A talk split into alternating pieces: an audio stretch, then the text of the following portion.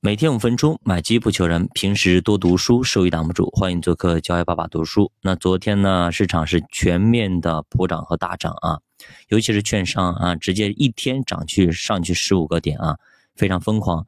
在各个大板块都上涨的时情况下啊，板块里边最最亮眼的就是我们一直在讲的科创五零啊，一天涨将近四点多个点啊，你其他的板块就涨多的也一点七个点，这就表明啊。科创五零科创板是今年的主基调，基本已经确定啊。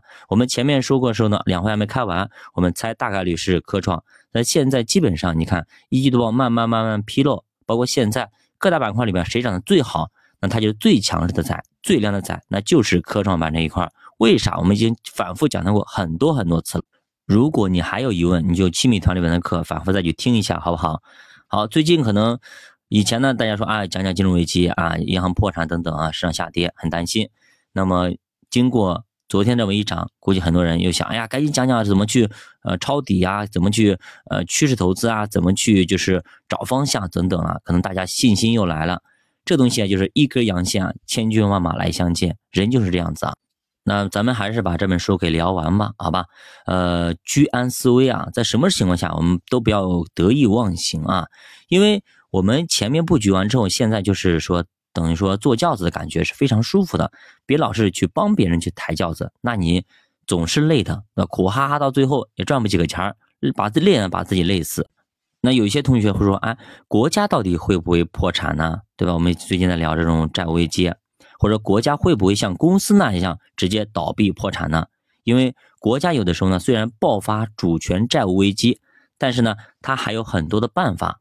甚至还可以开放一些经济领域的权利，也可以申请到债务重组的机会，完全不用出卖他的稀有资产。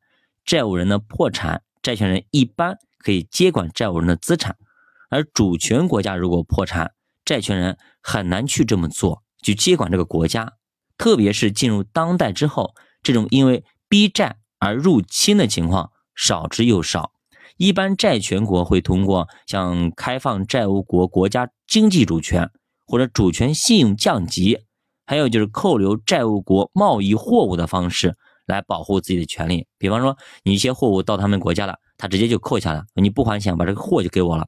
那如果说不能够偿还债务，或者说我不愿意偿还债务赖账了，也是有区别的。有些国家短期遇到了流动性的危机，他如果偿还了债务。自己就要遭受巨大的损失，那么所以说这个时候一般都是由国际货币基金组织给他提供相应的贷款来缓解流动性的危机。债务就是这样子，有的时候呢是流动性的问题，取决于债权人还有没有信心。如果债权人有信心，持续的把钱借给你，他就没有问题；如果债权人信心直接崩掉了，那么他就是贷款崩盘。所以流动性就成了是否违约的关键，所以流动性不足和偿债能力不足，有的时候也要区别的处理和对待。毕竟呢，一个人是想还，我们能力还；一个呢是暂时呢可能还不上，但是以后会还得上。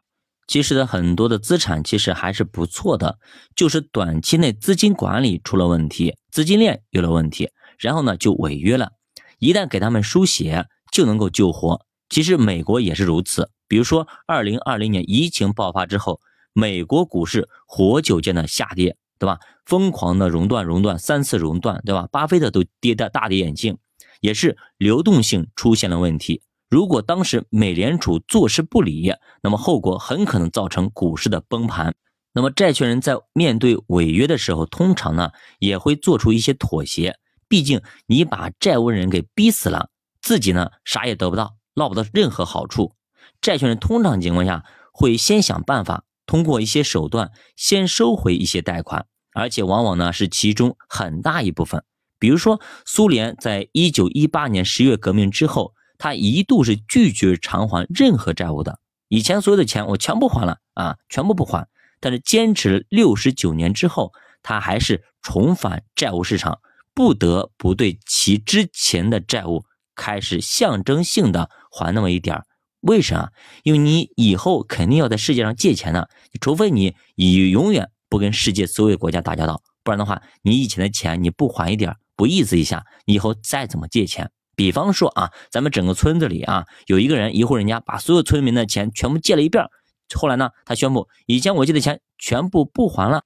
那你想想看，以后村民还会借给他以及他的孩子吗？肯定不会。如果啊，像你如果愿意还钱啊，像苏联一样的愿意还钱，好，那么这个时候呢，债权国也会做出一些妥协，比如说让债务国只还一部分利息，对吧？不偿还本金了，我只要利息。还有呢，只还本金，利息我不要了，反正也多多少少呢会做出一些让步嘛。